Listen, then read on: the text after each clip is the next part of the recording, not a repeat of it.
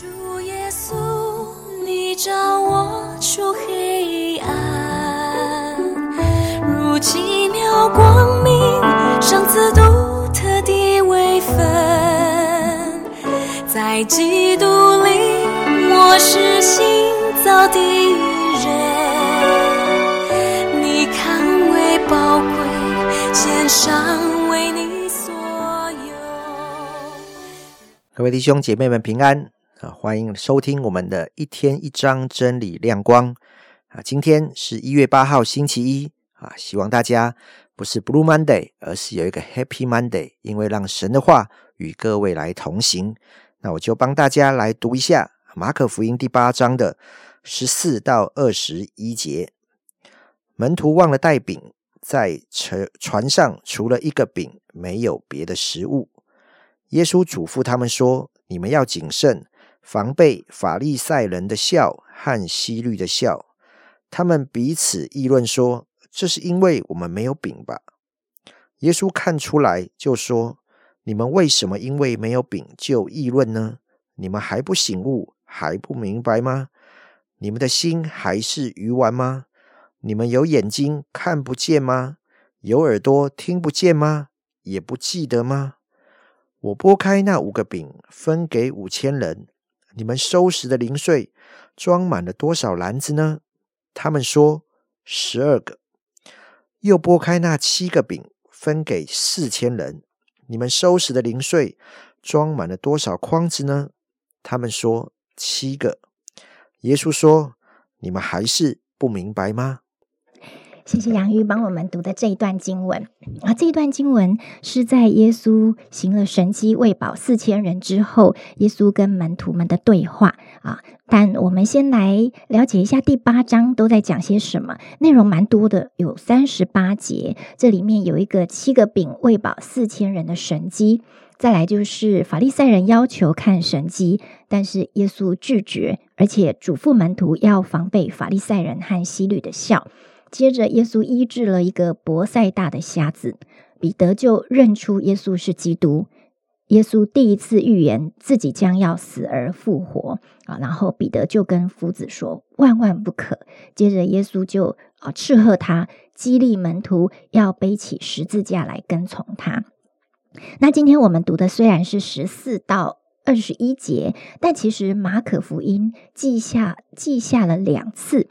一样的神机，好，那我想要把这两段经文念出来，让大家一面听，一面比对一下。在第六章，就是前几天杨玉有跟我们分享五饼二鱼的神机，跟今天七个饼喂饱四千人的神机，这当中有什么相似的，或有什么不同？好，在马可福音第六章是讲到天晚了，门徒进前来就说。这是野地，天已经晚了，请叫众众人散开，他们好往四面乡村去自己买吃的。这是关于门徒想要解决大家没东西吃的一个提议。耶稣的方法是说：“你们给他们吃吧。”那门徒的困惑是：我们可以去买二十两银子的饼给他们吃吗？接着，耶稣的行动是：你们有多少饼可以去看看？于是就叫他们一排一排的坐着。耶稣拿着五个饼、两条鱼，望天祝福，拨开递给门徒，摆在众人面前，也把鱼分给众人，他们都吃，并且吃饱了。这是在第六章。那马可为什么还要再写下又有一次？也是众人跟着门徒。也是去到一渡船，去到一个旷野的地方。这里的背景是说，又有许多人聚集，并没有什么吃的。哦，这两个神迹的发生，并没有离很远哦，时间也没有很长。耶稣叫门徒来说：“我怜悯这众人，因为他们同我在这里已经三天，也没有吃的了。我若打发他们饿着回家，就必在路上困乏，因为其中有从远处来的。”好，这是耶稣看见的。门徒的回答说：“在这野地，从哪哪里能得饼，叫这些人吃饱呢？”耶稣问他们：“你们有多少饼？”他们说：“七个。”他们就他就吩咐众人坐在地上，拿着七个饼，注谢了，拨开，递给门徒，叫他们摆开。门徒就摆在众人面前，又有小鱼，祝福了，就吩咐也摆在众人面前。众人都吃，并且吃饱了，就收拾剩下的零碎，人数大约七千。说错了，四千。耶稣打发他们走了。这两这两段经文分别是在第六章跟第八章，大家有听出什么相似或什么不同呢？如果我们在读经的时候多一点进入情境的想象，你们会不会很想知道这些饼跟鱼是在哪一个环节被倍增的？是在耶稣拨开饼递给门徒的时候，还是门徒摆出来开始传递给众人的时候，还是众人彼此在传递的时候？啊，圣经似乎没有写这么多的细节，但如果我是马可，当彼得在啊口述这些耶稣的神迹的时候。我一定会很想追问彼得当时的情境，叫他多讲一点细节。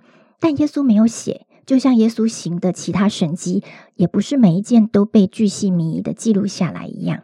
所以，当我感到很遗憾的时候，我就想起使徒约翰说：“耶稣所行的事还有许多，若是一一都写出来，我想所写的书就是世界也容不下了。”但是马可福音却记录两次耶稣所行的一样的神迹，大家可以猜想彼得是什么样的用意吗？是用一点点的饼喂饱四五千人，这是食物千倍翻倍的倍增，是一种物质从少变多、从无变有的神迹。所以耶稣不只是医病赶鬼、平静风浪，还能倍增物质，使无变有。所以不管是身体上的、大自然的。灵界的物质界的神迹，耶稣都能做。讲到这里，大家都同意对吗？因为没有任何人，也没有别的神像耶稣一样超越一切，这么的全能。你可以想象，如果今天我们是门徒，亲眼看见这样的神迹，我们对耶稣的认识和信心会不会变得更强壮？但是，如果我们只停留在知道耶稣凡事都能做，有问题带到他的面前。却没有留意，耶稣也邀请门徒参与，甚至于能够复制耶稣的工作，那么就可惜了。就像第六章，当第一次遇到没有东西吃的时候，耶稣说了一句门徒不明白的话，他说：“你们给他们吃吧。”这表示耶稣能做，而且他也乐意透过他的门徒们来做。我们往往只是在祷告中求神。动工，但是我们却很少渴慕神借着我们来做工。不管是为着别人病得医治祷告，或者或者为着一个需要能够慷慨的给予跟奉献，或者成为某一个人关键的帮助者，或者是成为那个信主某一个人，我们想传福音，我们成为他信主的重要推手。其实我们可以有一个新的渴慕跟。祈求就是求神赐给我们一个恩典，不但能够传递神的工作，更参与神的工作。不是只相信都是耶稣做，我们也要跟着他做他能做的事。第二个，我想要讨论的是，刚才杨玉帮我们读的是耶稣讲了一连串责备门徒的话。这一连串的话就是：你们为什么议论呢？还不醒悟，还不明白吗？还是愚顽吗？有眼睛看不见吗？有耳朵听不见也不记得吗？你们还是不明白吗？大家听完这一段经文，或是耶稣当场对门徒说的这个话，会有什么感受？我会感受到门徒没有通过耶稣这一次的考验，耶稣对门徒们缺乏属灵的领悟力感到失望。耶稣讲的是防备法利赛人跟希律的笑。意思是要防备宗教的思维和政治的思维对人的牢笼。他讲的是一个属灵的东西，但是门徒想的是物质的东西。门徒看过、经历过耶稣喂饱五千人，而这样的神迹让他们的眼界被打开，相信在当场心里是非常震撼的，应该是震撼到会深深存在心里、反复思想的。但耶稣责备门徒愚顽，因为他们。盲目、健忘、迟钝、没有信心，他们的思维依然是在看得见的事物上，好像耶稣做过的事，他们都忘了一样。刚才读到耶稣跟门徒们的对话，好像第二次耶稣再行神迹，他们的心态却仍然留在第一次一样。耶稣所做的没有在他们的心里留下印象，这让耶稣很伤心。我自己猜想，耶稣会不会从众人跟随他的第一天，就在等门徒很期待的问耶稣说：“耶稣，这些人一整天都没有吃的，你可以再像上次那样喂饱他们吗？”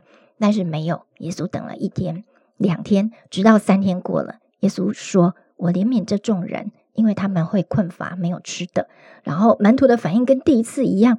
在这野地哪里能得饼叫这些人吃饱吗？好像他们完全忘记耶稣曾经祝福让五千人借着五饼二鱼吃饱，然后啊，他们的心里好像完全忘记过去的事情。门徒的反应给我一个很大的提醒，就是人真的是健忘，容易重蹈覆辙，很容易忘记神过去的恩典跟神。所做过的事，虽然神不停的在动工，不停的在做事，但人却可能停留在原地，没有改变，也没有成长，而且人还要埋怨神。神做了一次、两次、三次，人还是不明白，可能停留在愚顽的光景里。所以，求神怜悯我，也求神怜悯弟兄姐妹，能够光照我们，赐给我们属灵的悟性跟智慧，让我们能够常常得到圣灵的帮助，常常记得。常常明白，而且常常得到启示，知道耶稣要教导我们的事。好，谢谢易经的分享。哦，真的，我们可以吃淡水鱼丸哦，但不要做鱼丸人。我想，神做事的法则真的就是如此。他可以什么都自己来，但他就是喜欢跟我们一起，不是因为我们很厉害，而是因为我们是他的儿女。就像我们喜欢跟我们的孩子一起来完成。许多美好的事情一样，神也喜欢跟我们一起来完成这一切美好的事情。而当我们跟着一起做的时候，我们去经历了，我们就体会到神的美好。好像刚才已经所分分享了，真的人是很容易健忘的。